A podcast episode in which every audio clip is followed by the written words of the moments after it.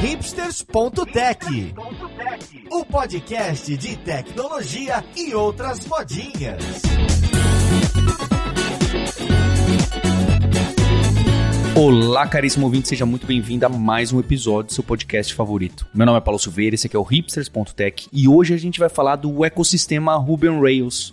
A gente vai entender onde estamos, para onde vamos e o que, que tem acontecido é, no cenário do framework, da plataforma, que é algo gigante, robusto e que fazia tempo que a gente não tinha um episódio aqui. Então vamos lá pro podcast ver com quem que a gente vai conversar.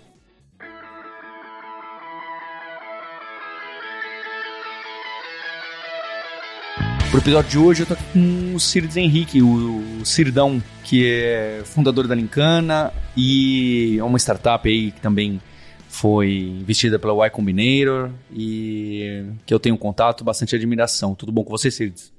Opa, prazer estar aqui, Paulo. Valeu. E também estou com o Rafael França, ele que é um membro do Rails, do, do core do Rails, né, do time de, do core do Rails. E ele é diretor técnico do time de Ruby on Rails no Shopify. É muito legal ter você por aqui, França. Tudo bom com você? Tudo bem, Paulo. Muito obrigado por me ter aqui nesse podcast. Tô com a Débora Fernandes, ela que é Engineer Manager na Capim e organizadora da Tropical RB e também do Rails Girls. Oi, Débora. Oi, Paulo. Oi, pessoal. Tudo bem? Obrigado aqui pelo seu tempo, Débora. E além da Débora, eu tô com a Gabi Stefanini, que é Engineer Manager no time de Rails, também ali no Shopify. Tudo bom, Gabi? Oi, tudo bom? Obrigada por ter convidado. E tô aqui com o nosso guerreiro Maurício Balboa Linhares. Tudo bom, Linhares? Opa, tudo na paz. Estou há 15 anos tentando fugir do Rails e nunca consigo, né? Sempre acaba. É. Aí fica brincando Uma aí, mas tá tudo animado nesse podcast, né? Com certeza, sem dúvida. Você viu É. pelo tomzinho, né? Ia dizer, e no último podcast que a gente teve sobre o Li- Linhares não apareceu. Ele conseguiu se livrar dessa, né? É, é, é, mas eu, eu vou colocar. Eu convido, hoje em dia, né? Todo mundo que tem. ah, hoje em dia, o Linhares e a Roberta, que tem mais crianças, né? Nasceram mais crianças nesses tempos. É mais difícil. Às vezes eu tento chamar o Linhares e a Roberta com alguma parcimônia. E aí eu sempre tenho que eh, negociar o horário, etc. Esse aqui eu só mandei um invite e o Linhares aceitou e, e- e foi. Então fica aí, você vê que não há congruência entre a piada do Linhares e a sua participação aqui no podcast. E pra gente começar essa conversa, eu, eu queria justo saber isso, tá bem? Acho que a gente tem o Rails como uma das grandes plataformas onde a internet roda, certo? Assim como a gente tem o PHP, os frameworks web em Java e C Sharp e assim por diante. E muitos anos se passaram desde que o Rails transformou, né? porque essa é a verdade, né? O Rails transformou e todo mundo acabou copiando e melhorando e improving as ideias trazidas pelo Rails. Depois a gente tem todos os frameworks front-end de JavaScript que também trouxeram uma transformação. E eu vejo que hoje também tem um caminho meio inverso, né? As coisas vão e voltam, né? Vão e voltam, vão e voltam. E eu queria saber, como que anda o, o uso do Rails, em- em especialmente em projetos novos, para entender o- como que acontece, o que, que mudou, o que, que é muito usado, o que, que é pouco usado, o que, que já não se usa mais, que vocês ainda trabalham, né? Vocês trabalham em empresas que, alguns de vocês que têm um uso pesadíssimo em Rails há anos, há muitos anos. Então é óbvio que tem versões diferentes em alguns lugares, e mesmo que tenha a versão mais atualizada, vocês usam os mecanismos, as bibliotecas e os sub-frameworks, talvez que hoje em dia vocês já não usariam se fossem novos. Eu queria entender o que, que tem de, de atual e moderno que quem acaba fazendo algo novo vai utilizar e comparar isso com os diferentes Rails de década atrás, né, de quando nasceu, eh, ou, ou quase isso. Boa, Paulo. Eu acho que eu primeiro eu vou endereçar o elefante na sala. O Rails não tá morto, pelo contrário, tá mais vivo do que nunca. Eu acho que a gente tá vivendo um momento fantástico do Rails. A gente teve agora em outubro o Rails World, que foi o primeiro evento organizado pela recém-criada Rails Foundation. Foi lá em Amsterdã, 700 pessoas. Eu tive a oportunidade de participar do evento e todos os ingressos esgotaram em menos de 45 minutos. Isso é surreal. A gente está tendo aqui, eu e a Débora e o França, a gente está organizando o Tropical Ruby, que é um evento também focado em Rails aqui no Brasil. Vai ser agora em abril, no Cubo. E em menos de três dias a gente esgotou todos os ingressos, né? Então tá tendo a volta também de encontros regionais, né? Os famosos gurus em Recife, São Paulo, Rio, Rio Grande do Sul. Então, nos últimos tempos a comunidade ela ganhou esse boost, sabe? Ganhou essa energia nova e tem surgido muitas coisas assim legais dentro do ecossistema Rails, muitas coisas modernas que aí tem todo mundo vai poder, até o França vai poder compartilhar e falar um pouco mais do que já saiu do que está saindo. Mas respondendo tua, tua pergunta, aqui eu basicamente uso, tenho minha aplicação é um monolito, né, que é bem comum dentro do, do ecossistema Rails. Eu tenho um front-end em React com um API em GraphQL e a gente está nas versões mais recentes, tanto do, do Rails quanto, enfim, do, da parte front-end. Disclaimer, eu adoro JavaScript também, tá? Tipo, eu não sou um, um back-end hater de, de, JavaScript, pelo contrário, eu uso muito React, adoro. E basicamente é assim que a gente está navegando aqui na empresa. Eu acho que uma das coisas que o Rails sempre se propôs e continua se propondo a ser é um jeito fácil de você desenvolver aplicações no início, né? Então, respondendo onde é que eu estou vendo o Rails sendo usado ultimamente, eu estou vendo o Rails sendo muito utilizado para criar startups no início de, de carreira ainda, né?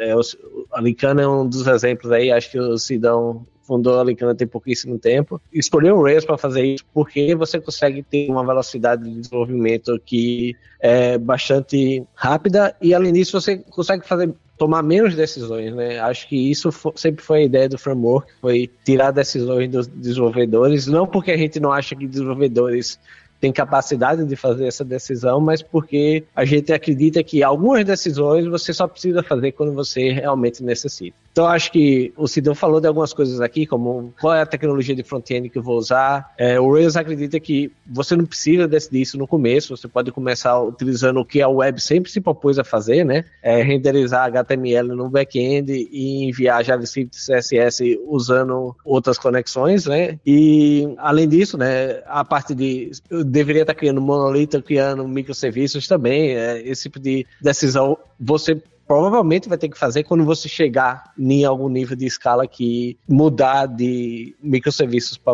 ou de monolito para microserviços faz alguma diferença. Cara, no mais, aqui complementando, acho que se for pedir para comparar um pouquinho Rails antigamente com de agora, uma coisa que você pode comparar e sempre vai ser verdade é que o Rails ele sempre vai prezar pela convenção sobre configuração. Você não tem que se preocupar em configurar nada. Se você tem pessoas desenvolvedoras que já dominam o front ou infraestrutura ou qualquer coisa, você pode aproveitar os pontos fortes dessas pessoas nesse segmento e não se preocupar com outras. Continua sendo por isso o One Person Framework que fazem as startups serem lançadas rapidamente. A Capim, por exemplo, é super jovem, tem menos de dois anos de vida e foi levantada e já fatura na casa dos milhões, com duas pessoas desenvolvedoras, sendo que uma era júnior e, e, ambas eram part-time. Então, o Rails traz isso para gente.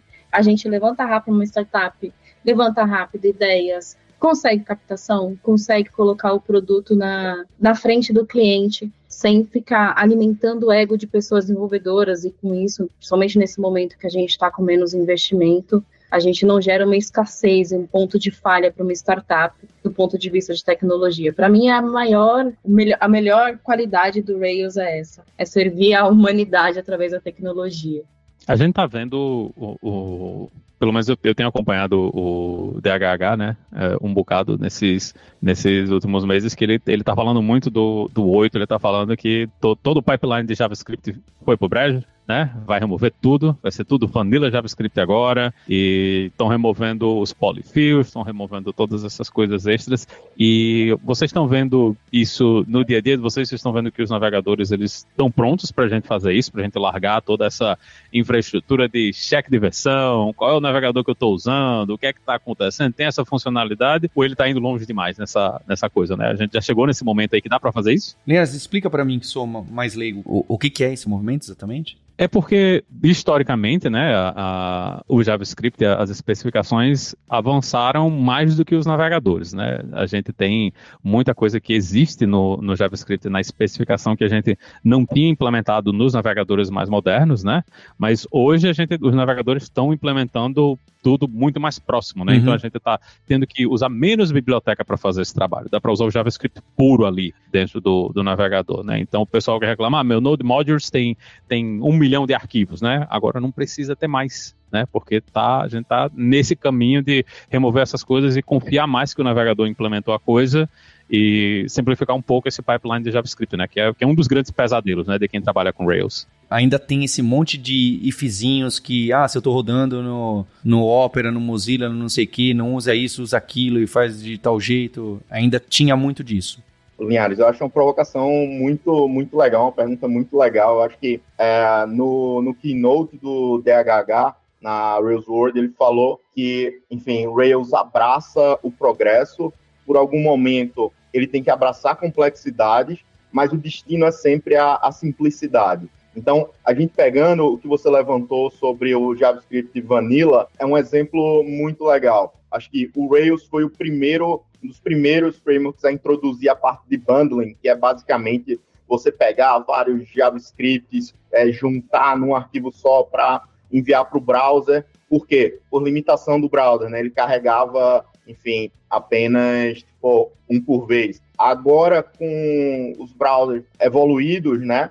a gente não precisa mais fazer o bundling, né? Juntar tudo num, num arquivo só, por exemplo. Então, o DHH tem empregado no build, né? Ou seja, ele diz, cara, você não precisa de Webpack, você não precisa de S-Build, você não precisa de nada disso, porque os browsers já estão preparados. Então, lá ele foi o primeiro a introduzir. Agora, o Rails está sendo um dos primeiros a começar esse movimento de retirada. Você não precisa de Node para trabalhar com, com JavaScript. Você vai usar Import Maps, que é uma funcionalidade nova para, enfim, importar aquela biblioteca. Você não vai precisar mais fazer o bundling. E eu tive a oportunidade de testar isso na prática, né? Você mas isso funciona mesmo? Eu tenho aqui na empresa um projeto, um side project chamado CNPJ Linkana. Então, quando você pesquisa CNPJ da Alura, ah, provavelmente uma das primeiras páginas que vocês vão encontrar é uma página da Linkana.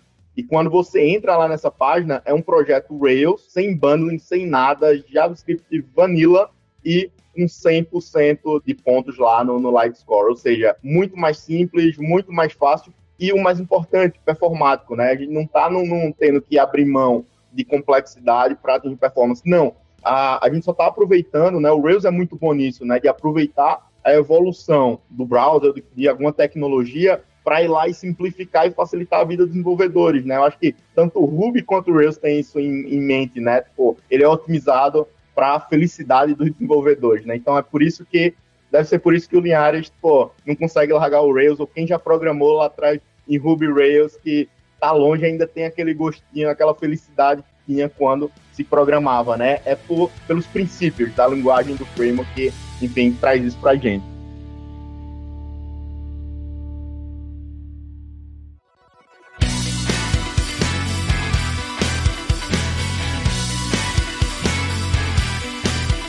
E eu acho que voltando à, à, primeira pergunta e juntando as duas, na verdade, o legal do Rails também é, é aquilo, né? A gente, ele te dá o básico para você conseguir desenvolver muito rápido, mas também a hora que você chega no momento que o seu aplicativo precisa de uma coisa mais complexa, é simplesmente você tira aquela coisa que está usando e coloca só aquela parte nova, em vez de ter que reescrever todo, todo o aplicativo, todo o código, né? Por exemplo, se você precisa de um framework front-end mais complexo, você consegue substituir isso muito fácil. Mas talvez para uma pessoa que está fazendo um protótipo, a coisa mais básica possível é o suficiente e é o menos complexo é o que vai fazer ela desenvolver mais rápido. É muito conceito do, do é omakase, né? Pô, eu deixo ao gosto do, do chefe. Então, se você tem maturidade já para dizer, cara, eu tenho, sei lá, alergia a camarão, beleza, ele vai adaptar isso para você, mas você já tem um, um set, um conjunto de ferramentas que é o que você precisa para começar. E às vezes, quando você tá com outra tecnologia, outro framework, você tá perdido, você se sente perdido para até para começar, né? Você tem que sair juntando vários pedacinhos do, do seu Lego para dar o start. E o Rails tem esse mindset, não, tá aqui. Você pode depois remover um pedaço e colocar outro quando você precisar mas de cara você já começa. Então, isso é muito, é, como é que fosse, amigável para desenvolvedores júnior, né? E vocês falaram aí de, de React, GraphQL, né? Esse ainda é o caminho padrão que todo mundo está usando ou tem, ou tem, tem gente indo para o lado do Turbo? Né, que o, o, uma das coisas, né, quando, quando o pessoal da, da 37 Signals lançou o, o Rei, né, o cliente de e-mail lá, eles fizeram muita propaganda do Turbo, todo mundo olhou, viu aquilo ali e, e pegou tração na comunidade Rails ou isso ainda é uma coisa específica e pontual? Sim, com certeza pegou tração. Acho que o Shopify é um ótimo exemplo disso, né? É, antes mesmo do, do cliente de e-mail rate ser lançado, o Shopify já tinha saído desse mindset de você fazer server-side rendering e escrever JavaScript quando você precisa, né? É, é tipo, aquelas pitadas de JavaScript que o Turbo introduz e a gente tinha ido completamente para o lado de React, de GraphQL, e a, dentro da empresa a gente está vendo um movimento oposto, a gente não está recebendo nada, né, mas os novos aplicativos, as, os novos, vou dizer assim, as novas, novas funcionalidades estão voltando a ser desenvolvidas com esse stack mais simples, de que você emite o, o HTML no, na aplicação Rails e acaba apenas adicionando JavaScript quando você quer, a, a, comunidade, acho que desde o Turbo 7, tem abraçado o Turbo muito.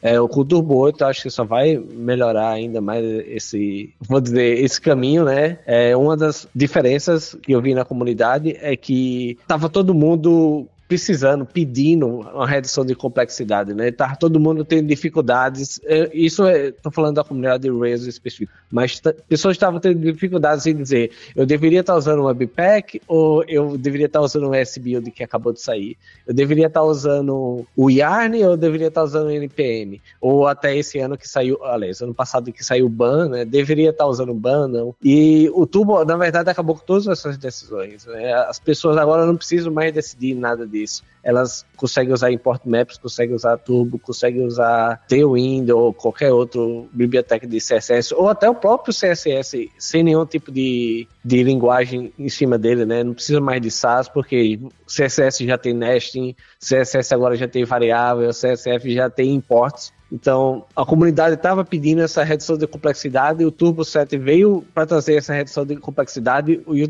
Turbo 8 está trazendo mais ainda. E não só dentro do Rails, né? Tipo, eu vejo isso como uma trend, tipo, geral. Se você pegar a comunidade Elixir, tem um live view, né? Que é, pô, vamos voltar para renderizar no, no back-end. Você tem PHP com tecnologia semelhante. Até a própria comunidade tipo, JavaScript está voltando a, a olhar para o back-end, né? Server-side rendering tem ficado muito é, em alta também no, no JavaScript. Então, não é à toa que o Hotwire, né, que acaba englobando várias tecnologias, tem se falado tanto. É minha perspectiva dentro da Lincana é aos poucos ir a, migrando, né, para Hotwire. Mas por quê? Eu acho que o Rails traz esse pragmatismo, né? Eu como empreendedor, empresário que tem uma empresa enxuta, eu quero conseguir produzir mais com menos. Então, acho que o mercado pede isso, produtividade, sabe? A gente perdeu isso por muito tempo. Então, se eu consigo entregar experiências alto níveis como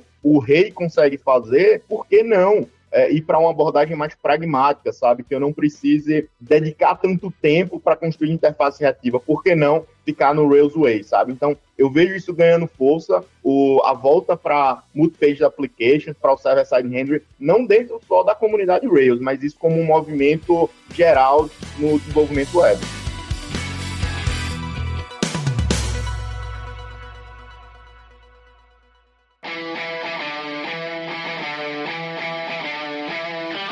E o que é que vocês veem assim de mais interessante das funcionalidades que estão sendo discutidas aí para o 8, né? Eu, eu, vi que tem, tem muita coisa, tem, tem as filas, né? Tem Progressive Web Apps que estão ganhando suporte melhor, né? Se continuando nessa linha do tubo, tem, tem a, o scaffold lá de autorização, né? Que eu acho que o Rafael está sonhando com device ainda, né? Desse, desse tempo aí. Mas o, o que é que vocês estão vendo aí dessas novas funcionalidades que, que vão ser entregues, que são assim, pô, isso aqui vai ser uma parada que vai fazer diferença para quem está escrevendo a aplicação web?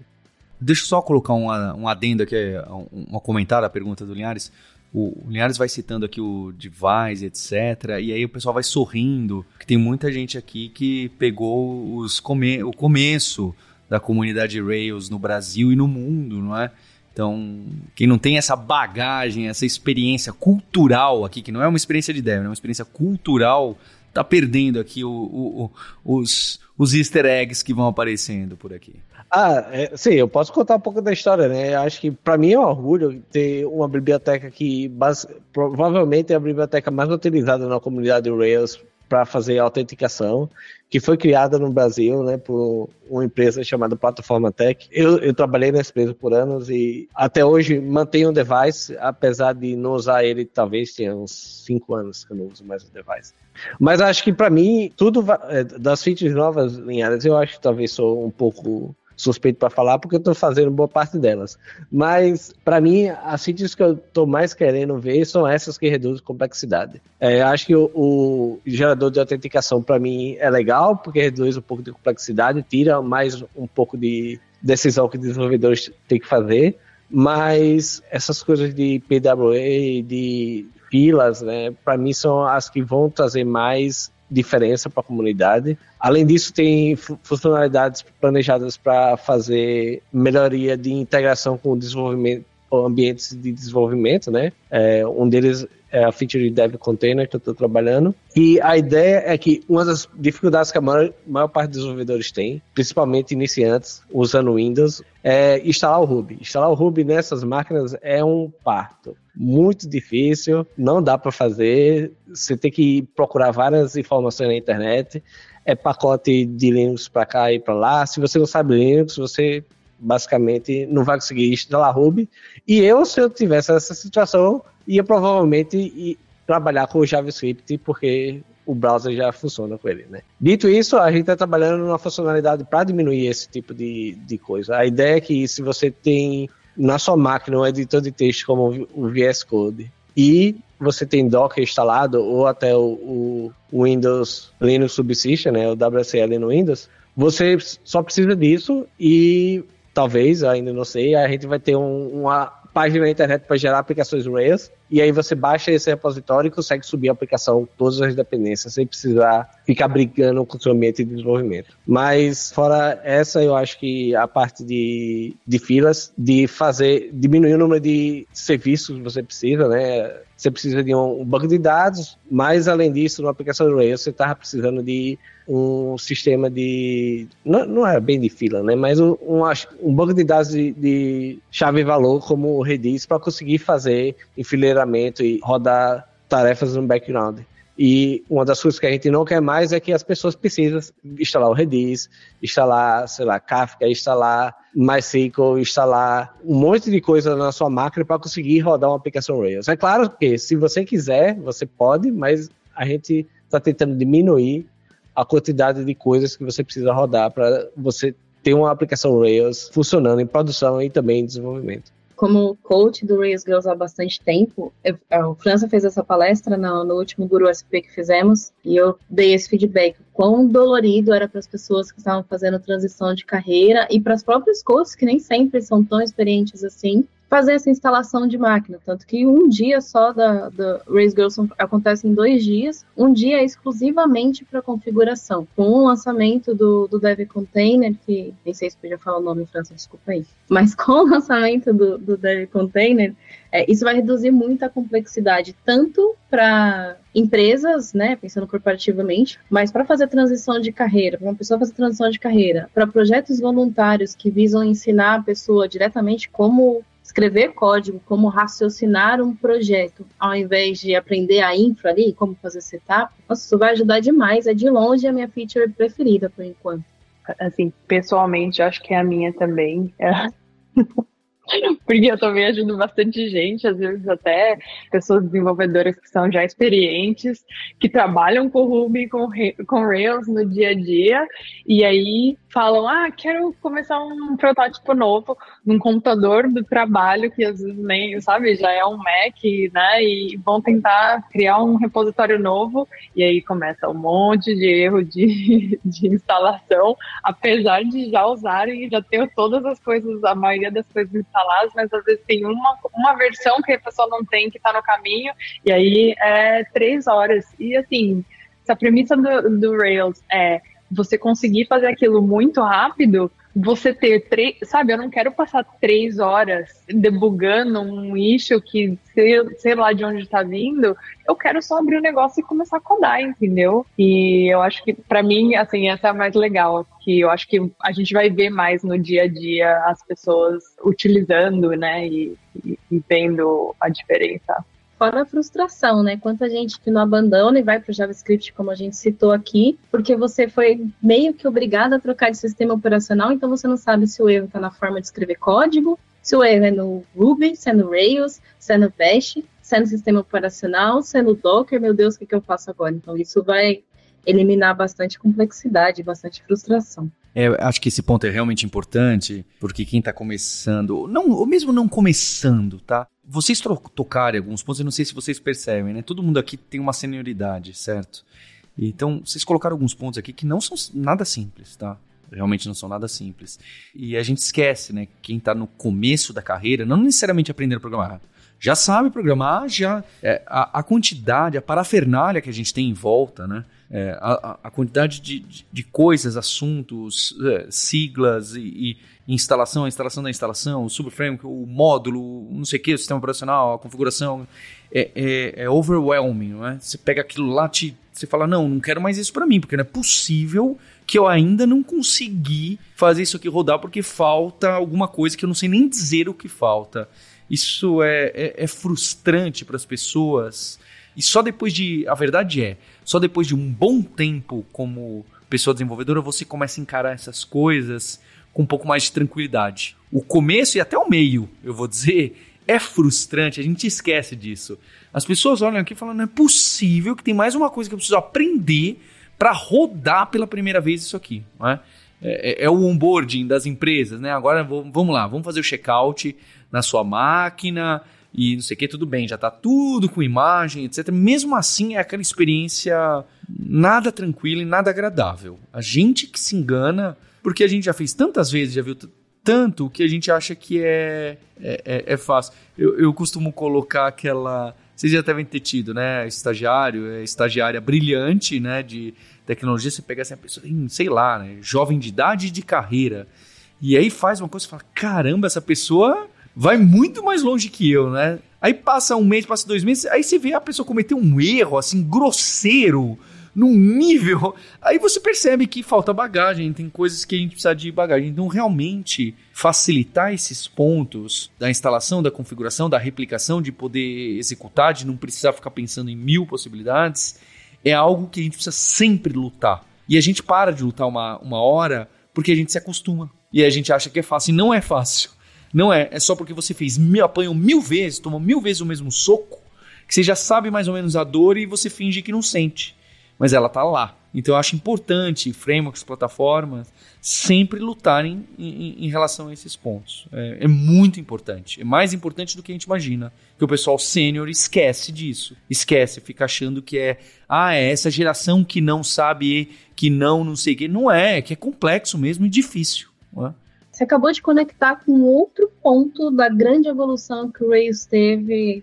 Não vou falar a versão para denunciar quanto tempo estou na área, mas acabou de comparar com, com, a evolução que o Rails teve do começo ali, da década passada, por assim dizer, para agora. O quanto que a gente lembra dessa dor, porque doeu na gente, marcou, e o quanto que essas pessoas recentes na área, brilhantes, parecem mais brilhantes que a gente, porque elas onboardam mais rápido, entregam valor mais rápido, e a gente que tem bagagem acaba se comparando, bate ali síndrome da impostora da impostora, mas reduzir essa complexidade faz com que eles vão mais rápido, então imagina daqui a pouco, quando não tiver essa complexidade, isso for o novo normal, como que mais pessoas serão mais brilhantes em menos tempo, quanto, como vão se sentir melhor entregando ali regras de negócio, entregando voluntariado, entregando o que for. Puxando essa linha que eu acho bem interessante, é, de fato, uh, como o Paulo observou, nossa comunidade tem muito sênior e falta um júnior, né? Então, isso é algo que o Rails como um todo tem olhado para isso. Eu acho que uma das iniciativas bem interessantes é,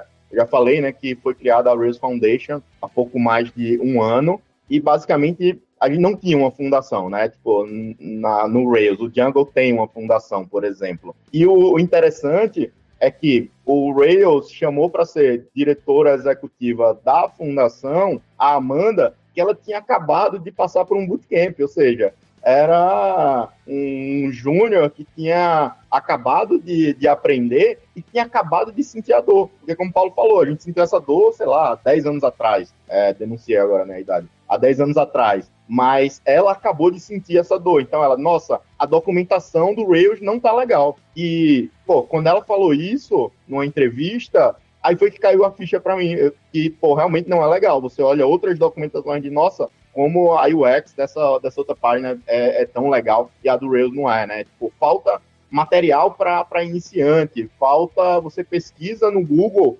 você tem, tipo, muita res, resultado de versões do Ruby lá bem antigas, né? Então, a fundação tem olhado para isso, tem ah, tá como um dos pilares dela, né? Porque é, é fazer documentação, focar em educação, marketing, eventos, justamente para diminuir essa barreira, para se tornar mais acessível para que novas pessoas possam entrar. E, pelo outro lado, que o, o França tem falado, né, de essa preocupação de pegar o que é complexo e transformar no simples, né? Então, isso sempre fez parte da história do Rails, né? O, o Rails começa um dos momentos marcantes do Rails aconteceu aqui no Brasil, né? Quando o DH veio para cá gravou aquele vídeo do Rails em 15 minutos, né? Como fazer um blog em 15 minutos, que era basicamente isso, né? Pô, se vender, pô, como a web pode ser simples, né? Então, a gente vem aqui quase 20 anos depois, o mote é o mesmo. Por quê? Porque a gente continua precisando desse mote. Parece que a gente, como engenheiro,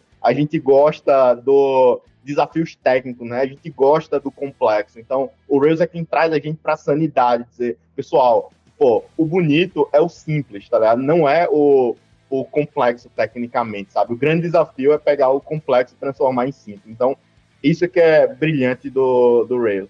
Do Ruby também. Quando o Max criou a linguagem, o, o para ele a coisa central era que a, a linguagem foi feita para felicidade e a produtividade da pessoa desenvolvedora.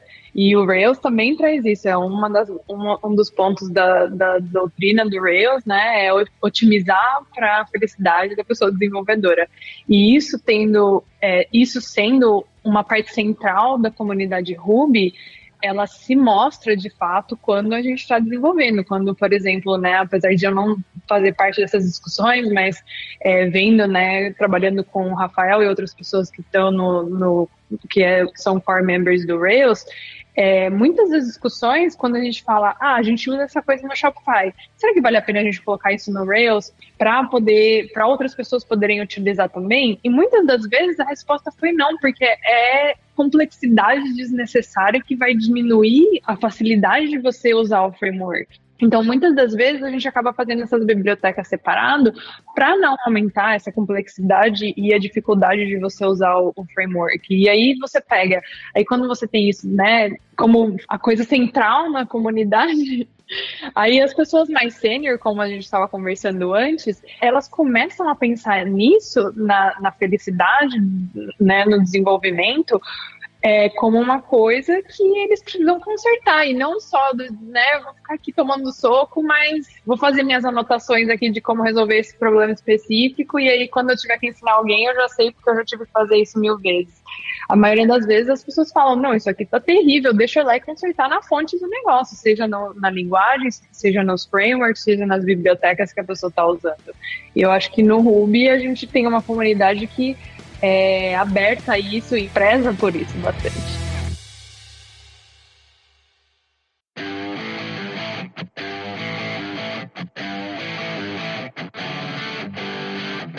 Eu queria tirar uma dúvida em relação à, à evolução do Rails e todos os mecanismos de front-end. Então, de novo, tá? Eu sou um completamente ignorante do assunto. E como falaram lá do server-side rendering, que é o modo old school, onde eu parei, né? Onde eu parei como dev, é, eu queria entender como que isso ficou no Rails, né? Porque acho que, inclusive, quando o Rails nasce, é justo aquele negócio da stack inteira, certo? Então, tanto a camada do view, do, do HTML, dos templates, do banco de dados, não sei o quê, tudo ali meio que, olha, pode deixar que eu resolvo tudo, vai estar tá tudo aqui junto, não é? E depois a gente teve um momento é, especialmente, obviamente, devido também aos microserviços, as arquiteturas um pouco mais distribuídas, onde os frameworks ali uns SPAs, liderados obviamente pelo React, mas tem tantos outros, é, começaram a fazer esse mecanismo de, de, uma separação maior e inclusive de dividir as profissões, né, entre front-end e back-end. É uma coisa que vem de tudo isso, certo? Do cloud, do microserviço, empurrando as pessoas às especializações. É óbvio que também se mantiveram é, mecanismos anteriores eh, de outras formas, né? Full stack, etc. e tal, que tinha mais a cara do, do Rails. Como que é isso hoje em dia? No, no Rails 8, ou mesmo no 7, etc. Como que é a camada do front-end, web? Quem que desenha isso? Ou quem costuma é, renderizar isso? Em que lugar? Quem chama o quê? Isso está separado ou não? É óbvio, acho que a resposta é pode ser das duas formas, mas como costuma ser? Como que é cultivado na comunidade? Olha, faça assim, é, a gente costuma fazer assim, é mais interessante.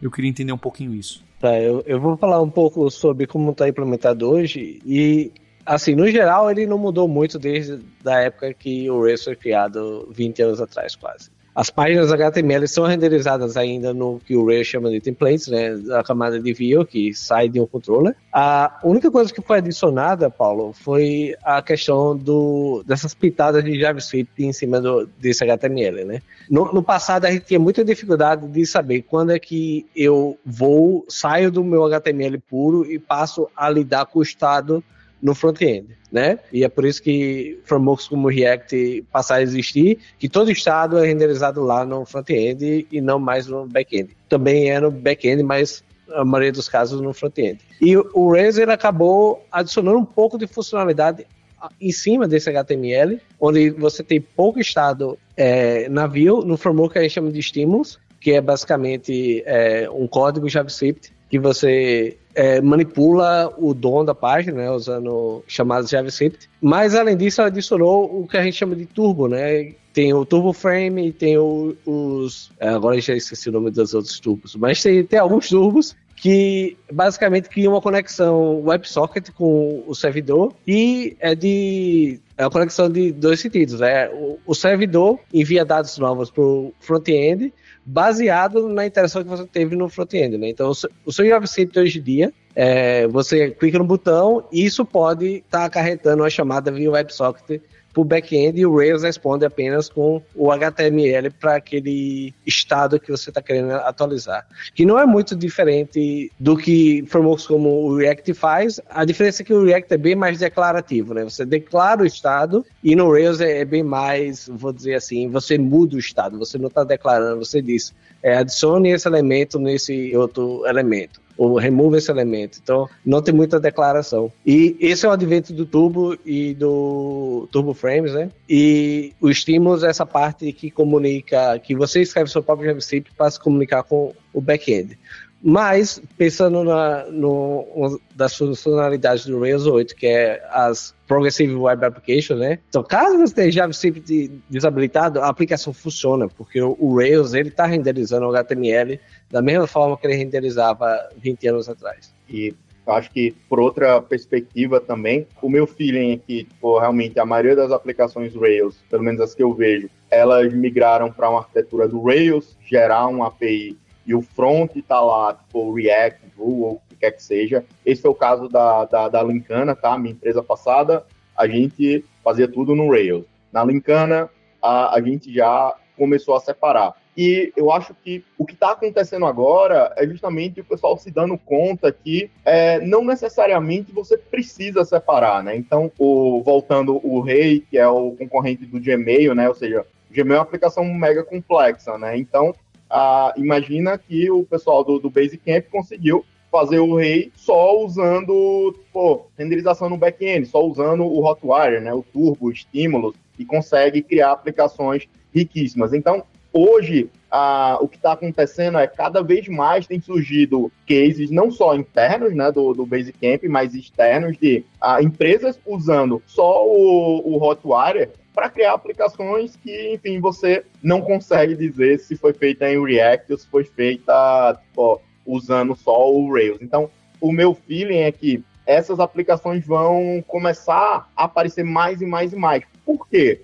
Porque, hum, novamente, tipo, ela reduz a complexidade. se você for um API REST ou um API GraphQL, uh, pelos dois caminhos que você escolher, você está criando uma API, você está pegando dados e jogando para o front, você está separando em, em, duas aplicações. Então, você está inserindo uma camada de complexidade, certo? Então, quando você tem tudo uh, integrado num, numa stack só, é muito mais fácil você lidar. Isso permite, Paulo, por exemplo, que a, na Lincana a gente tem hoje cerca de 150 clientes enterprise, só grandes empresas, enfim, que tem a nossa dor, que consomem o nosso produto. E hoje a gente tem uma equipe de 18 pessoas. A, a gente é uma empresa profitable já há muito tempo. Por quê? Porque a gente escolheu esse caminho da, do, do pragmatismo, sabe? A gente escolheu o caminho de, cara, se manter enxuto, né? Então, é, eu acho que isso também, é, a gente está precisando de mais e mais cases, sabe? Para tanto no Rails, mas nas outras uh, linguagens, se voltar também a enxergar o, a renderização no back-end, né? A forma mais tradicional como uma alternativa, né? Não é que precisa voltar todo mundo para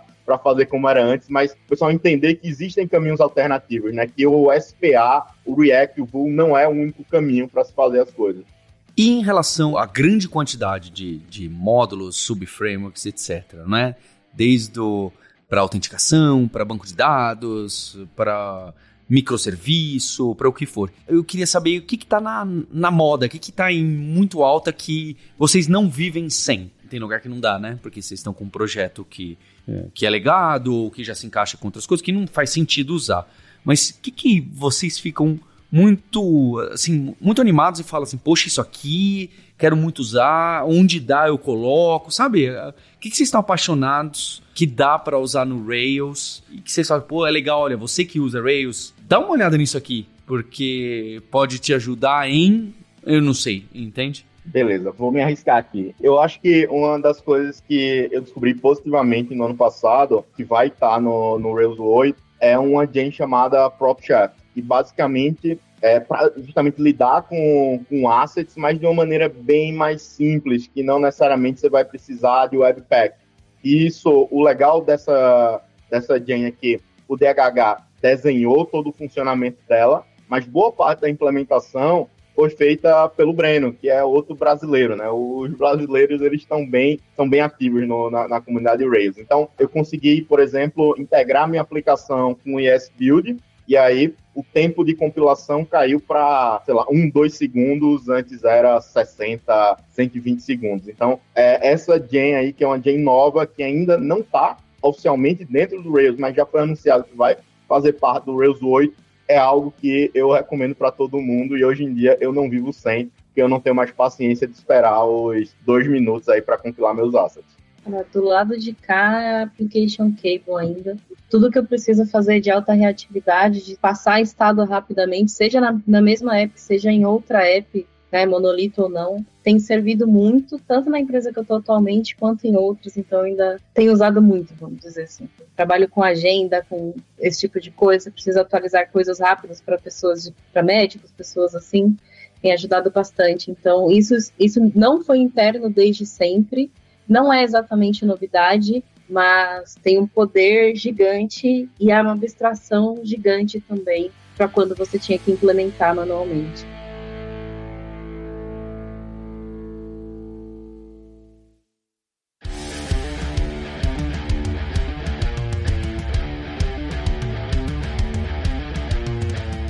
Gente, vocês estão com o Rafael aqui. Se vocês tivessem que fazer um pedido, ó, desejo pro gênio agora aí, ó. Qual é o desejo pro gênio que vocês é, fariam aí pro, é. pro rapaz? Hot Reload.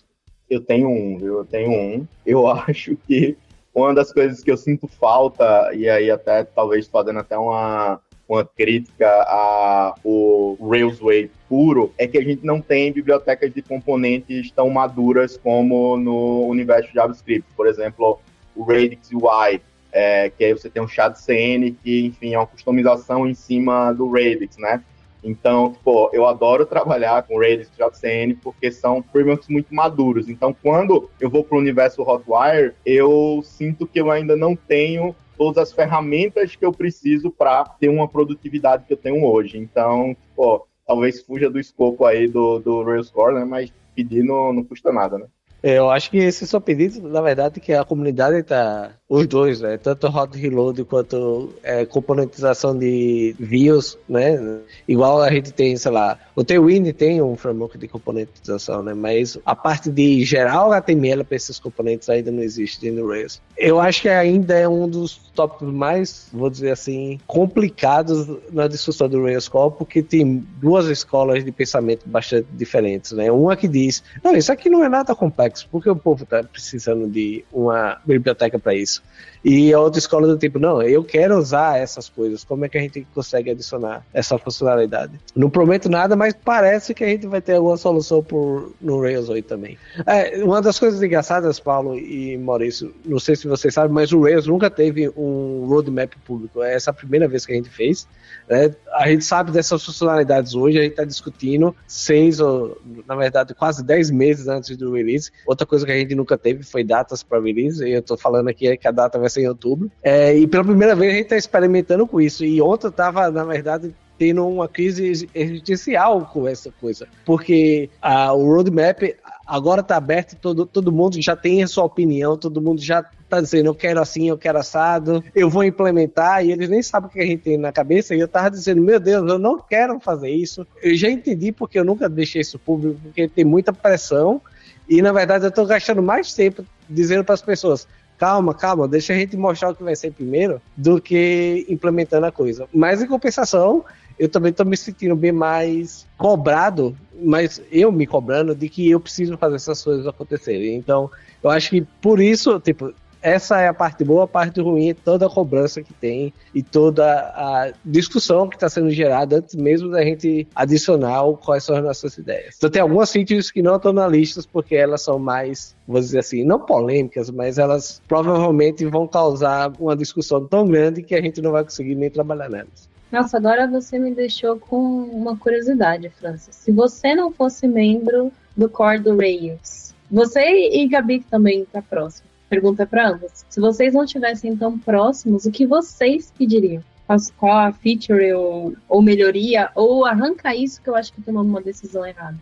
Por mim, eu acho que já, já tá até vindo alguma coisa parecida no, no Rails 8, mas autenticação Assim, eu amo de paixão o device porque ele resolve muitas coisas, mas para mim é sempre eu toda vez que eu preciso usar e que não é né, adicionar o device em alguma, algum aplicativo é complexo, talvez mais complexo do que eu preciso normalmente. Então, se tivesse uma solução um pouco mais simples, mas que resolve para o caso básico de autenticação no Rails, e que, assim, praticamente todo. Se a gente voltar, talvez, para o que, o que né, é colocado no Rails, eu acho que a autenticação é, sei lá, em 99%. Existe uma promessa aqui de, de autenticação, de um, um gerador de autenticação básica no Rails 8. então eu tô feliz com isso.